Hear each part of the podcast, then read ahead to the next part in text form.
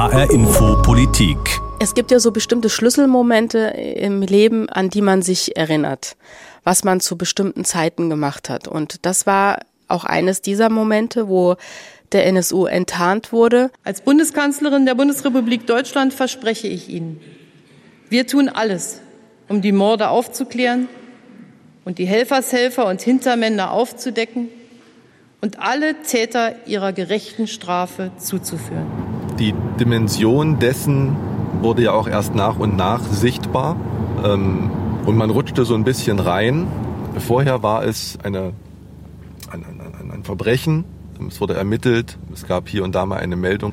Aber als dann der Prozess begann und vom japanischen Fernsehen über CNN ähm, aus Lateinamerika Journalistenkollegen da waren, da wurde ähm, mir nochmal stärker bewusst, was sozusagen den Ursprung unter anderem auch hier hatte. Und der Prozess hat mich verändert, indem ich eben in meinem Umfeld auch viele Sachen nicht mehr toleriere und mich auch von Menschen, die mich in meiner äh, Vergangenheit begleitet haben, in meiner persönlichen Vergangenheit auch distanziert und verabschiedet habe, weil es einfach nicht mehr tragbar war.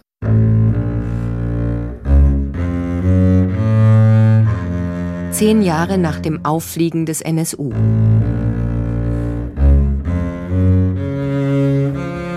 Hat Deutschland aus zehn Morden gelernt?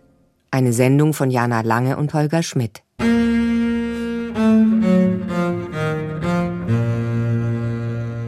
Also es gibt ja so bestimmte Schlüsselmomente im Leben, an die man sich erinnert, was man zu bestimmten Zeiten gemacht hat. Und das war auch eines dieser Momente, wo der NSU enttarnt wurde. Seda Baschei, 45 Jahre alt, ist Rechtsanwältin in Frankfurt am Main. Sie hat im NSU-Prozess Angehörige eines Mordopfers vertreten. Seda Baschei erinnert sich genau, wie für sie alles begann. Ich war im Auto unterwegs und dann kamen die Nachrichten. Eine Terrorzelle ist aufgeflogen und dann dachte ich mir, es kann doch nicht wahr sein. Ich war einfach geschockt, ja, dass sowas in Deutschland möglich ist. Hier ist das erste deutsche Fernsehen mit der Tagesschau.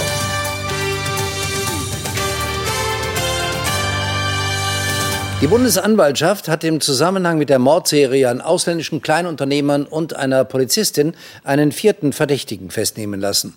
Ihm wird vorgeworfen, Mitglied einer terroristischen Vereinigung mit dem Namen Nationalsozialistischer Untergrund zu sein. Ich habe meine Schulfreundin angerufen weil ich mich so empört hatte und unbedingt mit jemandem darüber sprechen wollte, die Politik studiert hatte. Und dann sagte ich voller Empörung, wie kann es sein in einem Land wie Deutschland, dass da irgendwie so eine Terrorgruppe mordend durch das Land zieht und keiner kommt darauf, dass das rechtsterroristische Morde sind. Neben dem 37-Jährigen werden zwei Männer und eine Frau aus dem rechtsextremen Milieu in Jena verdächtigt. Die beiden Männer haben sich nach Angaben der Polizei vor kurzem selbst getötet. Die Frau hatte sich in Jena der Polizei gestellt und wurde am Abend in Karlsruhe dem Haftrichter vorgeführt. Und äh, die sagte, naja, Seda, das passiert einfach. Das hat mich so schockiert irgendwie, dass das ähm, so, ja, so, so lapidar, naja, sowas passiert halt. Und das war das Ende äh, unserer Freundschaft.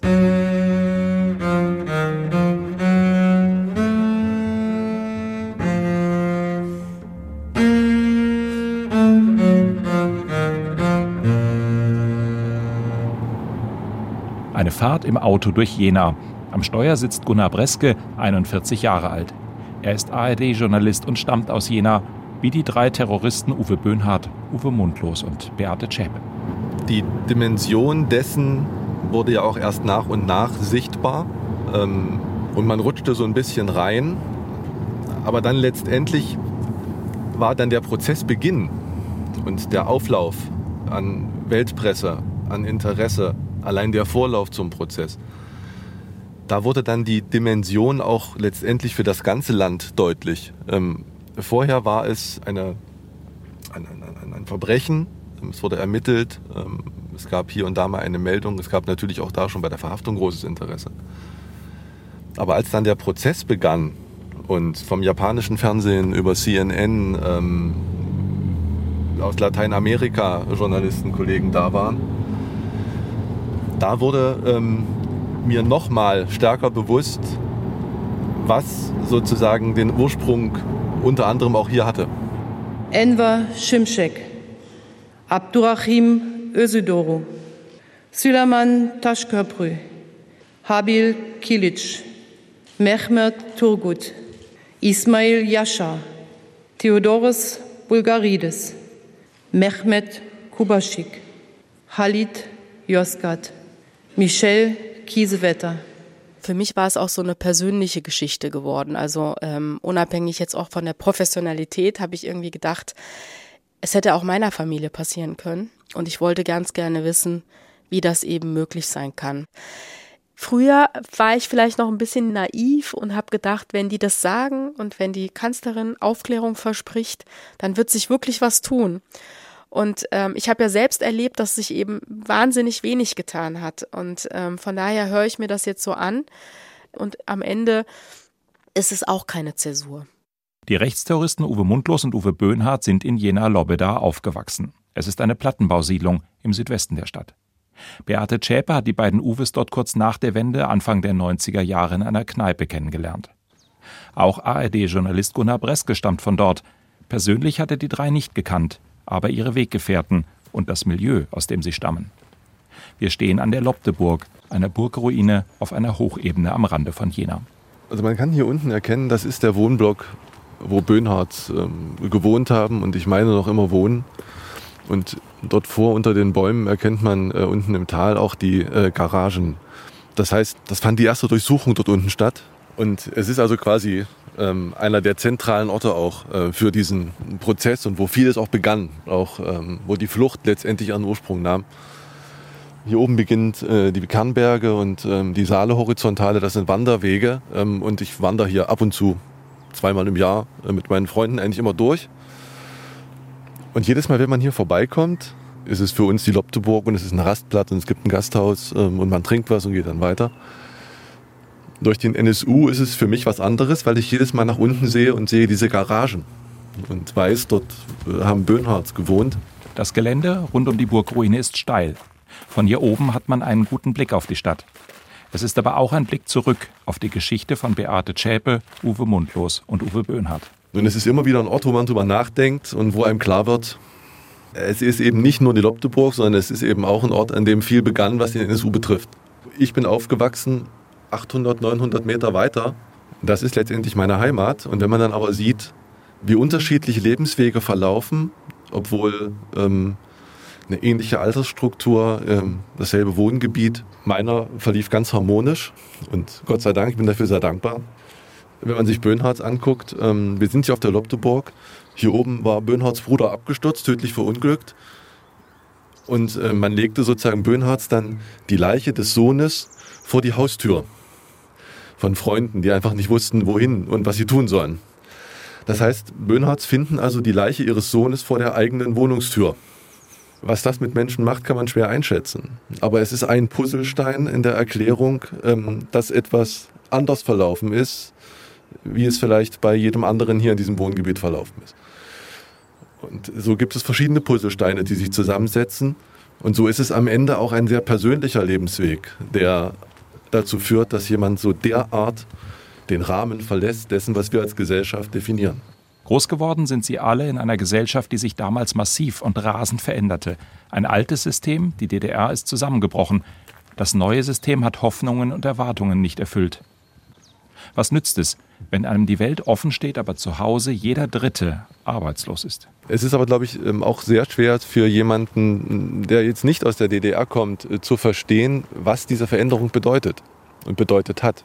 Und dass einem die Größe der Welt, wenn plötzlich das äh, Haus um einen drum herum zusammengestürzt ist, dann sehe ich jetzt zwar die freie Welt dort draußen, gleichwohl ist sie mir fremd. Und das ist sicherlich bei dem einen oder anderen auch ein Teil dessen gewesen. Das hat etwas mit Überforderung zu tun. Und immer wenn Überforderung eintritt, dann passieren Dinge, die mit Rationalität auch schwer zu erklären sind. Da ist die Corona-Krise genau ein Paradebeispiel dafür, die letztendlich auch bestimmte Bevölkerungsgruppen schlicht überfordert.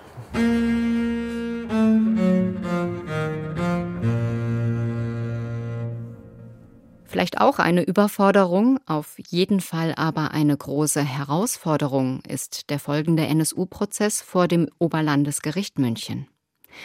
Er hat sich über mehr als fünf Jahre hingezogen, 438 Verhandlungstage haben stattgefunden.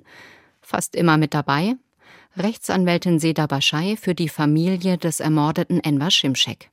Er war das erste Mordopfer des NSU. Für die Rechtsanwältin ist der Prozess nicht nur ein Job, er verändert sie auch persönlich. Ich habe früher in meinem Leben einfach viele Sachen übersehen, überhört und mich nicht damit aufgehalten. Und das äh, hat sich bei mir verändert, dass, dass das einfach nicht geht. Ich glaube, es war einfach der Zeitpunkt erreicht, wo man Haltung zeigen muss. Natürlich ähm, war ich auch mit Rassismus konfrontiert. Ich habe irgendwann mal gesagt, nein, ich war nicht mit Rassismus konfrontiert, aber es war so, ich habe über die Jahre total viel verdrängt. Weil ich wollte in meinem Leben vorankommen und wenn sie alles auf die Goldwaage legen, sind sie immer frustriert und ich wollte nicht verbittert sein und ich wollte nicht zurückgucken und ich habe einfach vieles in meinem Leben ausgeblendet. Als ich dann ähm, fertig studiert habe, war ich, äh, wenn ich auf Tagungen war oder auf äh, Fortbildung und dann es Gespräche gab mit Kollegen und dann sind sexistische oder rassistische Sprüche gefallen, Sie wollen nicht immer derjenige sein, der immer darauf hinweist und so einen geselligen Abend im Prinzip dann äh, nicht mehr gesellig macht, sondern äh, das dann in Diskussion oder ein Streit endet oder so. Und ich habe dann einfach gesehen, es ist der Zeitpunkt gekommen, wo auch ich persönlich äh, Haltung zeigen muss. Und jetzt ist es, äh, der Prozess hat mich verändert, indem ich eben in meinem Umfeld auch viele Sachen nicht mehr toleriere und mich auch von Menschen, die mich in meiner äh, Vergangenheit begleitet haben, in meiner persönlichen Vergangenheit auch distanziert und verabschiedet habe, weil es einfach nicht mehr tragbar war. Hier ist das erste deutsche Fernsehen mit der Tagesschau.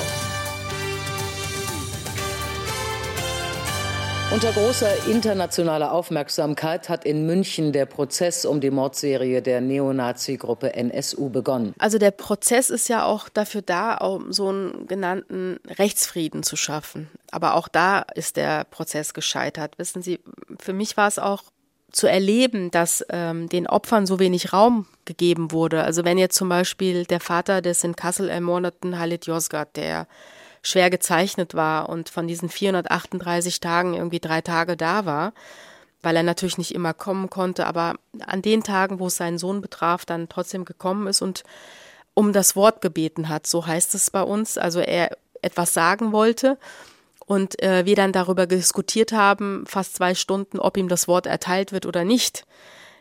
Das war für mich äh, auch so beschämend, dass der Rechtsstaat es einfach nicht verstanden hat, auch den Opfern einen Raum zu geben. Und das hat dieser Prozess nicht geschafft. Also dieser Prozess hat ja auch am Ende äh, der Urteilsverkündung und auch in der Urteilsbegründung hat man ja auch keine Worte für die Opferangehörigen gefunden. Und das sind ähm, Richter, die es in anderen Senaten und anderen Bundesländern schon an was machen. Also es gab mal einen Prozess, habe ich irgendwo gelesen, da hat der Vorsitzende Richter gesagt, unabhängig von der Tat- und Schuldfrage des Angeklagten sind hier Menschen zu Tode gekommen. Und für die würde ich meine Schweigeminute enthalten und um eine Schweigeminute bitten. Und das war in diesem Prozess einfach nicht möglich. Auch keine persönlichen Worte mal am Ende. Das fand ich schon sehr traurig, dass sie im Prinzip auch der Senat nicht gesehen hat oder nicht realisiert hat oder es für wichtig befunden hat, auch den ein paar persönliche Worte an die Opferangehörigen zu richten. Als Bundeskanzlerin der Bundesrepublik Deutschland verspreche ich Ihnen, wir tun alles, um die Morde aufzuklären und die Helfershelfer und Hintermänner aufzudecken und alle Täter ihrer gerechten Strafe zuzuführen.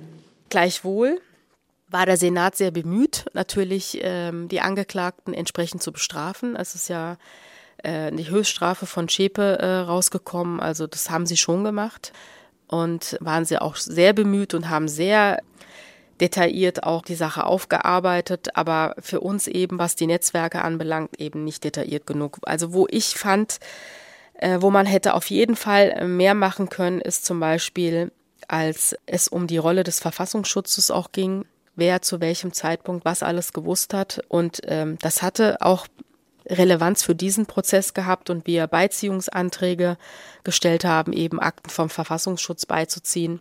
Und das Gericht dann auch den Generalbundesanwalt aufgefordert hat und gesagt hat, ja, also diese Akten hätten wir auch gerne. Und es dann hieß, nein, das Geheimhaltungsinteresse überwiegt das Aufklärungsinteresse. Und in dem Fall können wir die Akten nicht herausgeben. Da hätte der Senat auch mehr machen können. und mehr Druck aufbauen.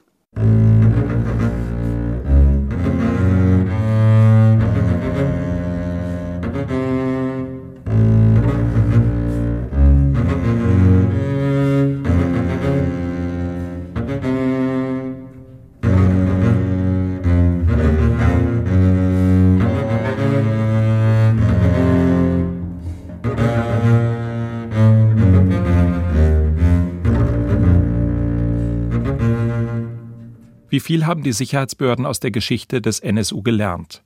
Welche Fehler können wieder passieren? ARD-Journalist Gunnar Breske steht in seiner Heimatstadt Jena vor einer Reihe unscheinbarer Garagen. In den 1990er Jahren hatte Uwe Böhnhardt eine der Garagen gemietet. Hier war die erste Bombenbauwerkstatt des NSU und hier entkam Böhnhardt der Polizei, nachdem er den Beamten noch die Garage für eine Durchsuchung aufgeschlossen hatte. Kann sich die Geschichte wiederholen?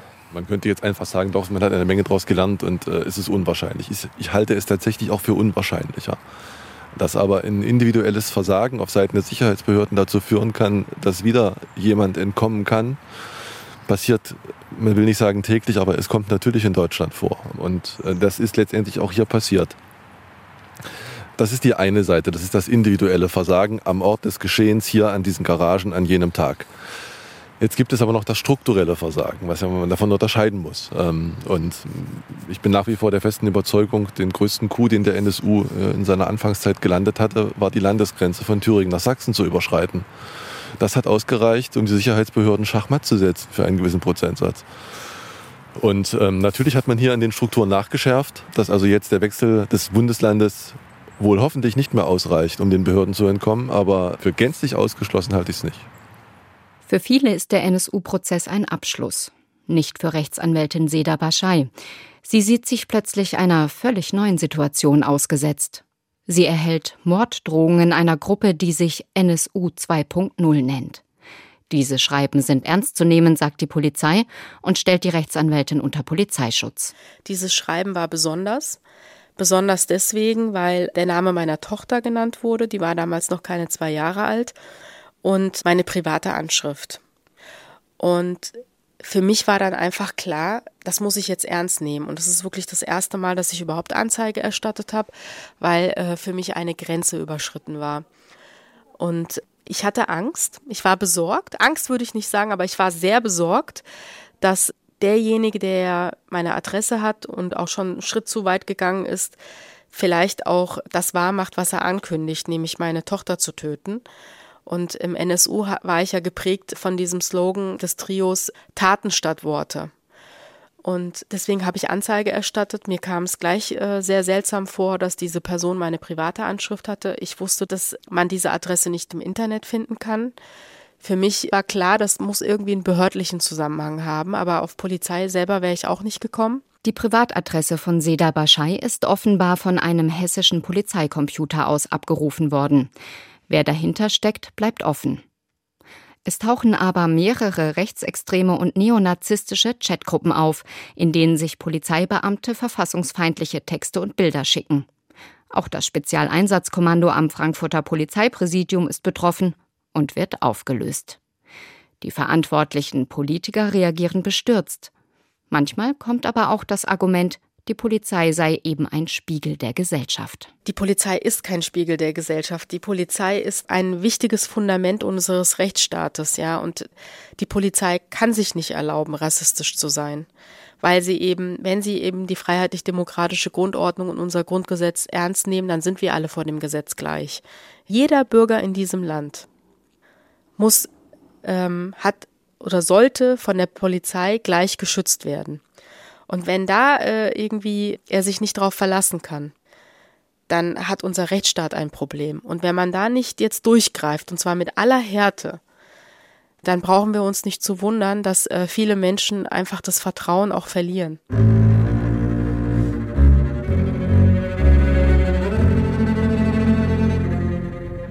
Vertrauen in den Staat scheinen zehn Jahre nach der Entdeckung des NSU auch immer mehr Menschen aus ganz anderen Gründen zu verlieren.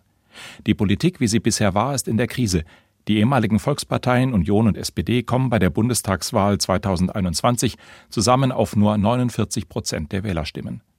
Dafür etabliert sich die rechtspopulistische AfD und ist im Osten besonders stark. holt zahlreiche Direktmandate. Gunnar Breske beobachtet die Entwicklung seit Jahren sehr intensiv. Als Bürger in Sachsen und seiner Heimat Thüringen, aber auch als politischer Journalist. Er warnt jedoch vor falschen Schlussfolgerungen. Es ist am Ende auch eine Einstellungsfrage, die äh, mit der Ostgeschichte auch zusammenhängt und auch mit der Selbstwahrnehmung des Ostdeutschen. Er fühlt sich zu einem hohen Prozentsatz, ähm, wenn man sich die Wahlkreise anguckt, in denen die AfD stark ist. In diesen Wahlkreisen fühlt er sich zu einem hohen Prozentsatz abgehängt. Entscheidend ist, er fühlt, dass das so ist.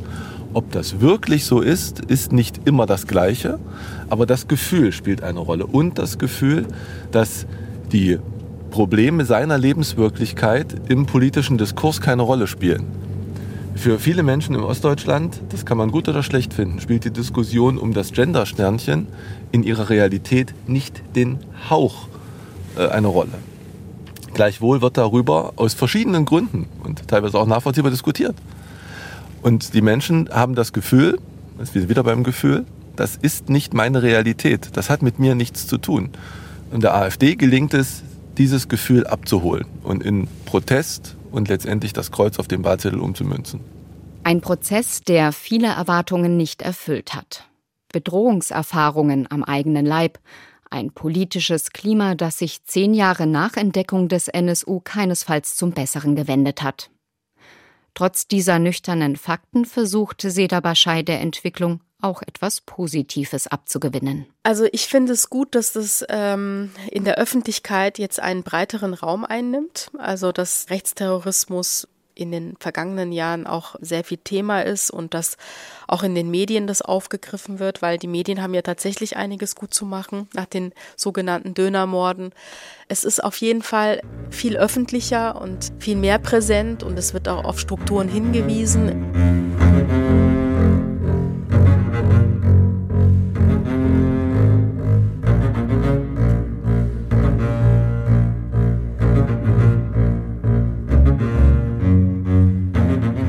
Trotzdem bleibt die Frage, wäre eine weitere Terrorzelle wieder denkbar? Haben die Sicherheitsbehörden genug dazu gelernt? Nach dem NSU sind einerseits weitere rechte Terrorzellen vor möglichen Taten entdeckt worden, andererseits gab es zahlreiche Anschläge, unter anderem in Halle und Hanau und die Ermordung des Kasseler Regierungspräsidenten Walter Lübcke. Hat sich also gar nichts geändert? Die Befürchtung kann man durchaus teilen. Man muss sie dann nicht an einer bestimmten Stadt festmachen und sagen, es entsteht jetzt wieder in Jena oder es hat etwas mit Zwickau zu tun. Es gibt genügend andere Orte in Deutschland, wo sowas entstehen kann. Denken wir nur an Lübcke, den Mord an dem Regierungspräsidenten. Ja, das gibt es. Und es gibt diese Radikalisierung und sie kann überall in Deutschland stattfinden. Dafür haben wir uns lang genug mit dem NSU auseinandergesetzt und äh, haben festgestellt, das gibt es nicht nur äh, in Jena und Zwickau in den 90er Jahren, es gibt es auch heutzutage an anderen Orten. Dass man gar nichts daraus gelernt hat, ist ein hartes Urteil.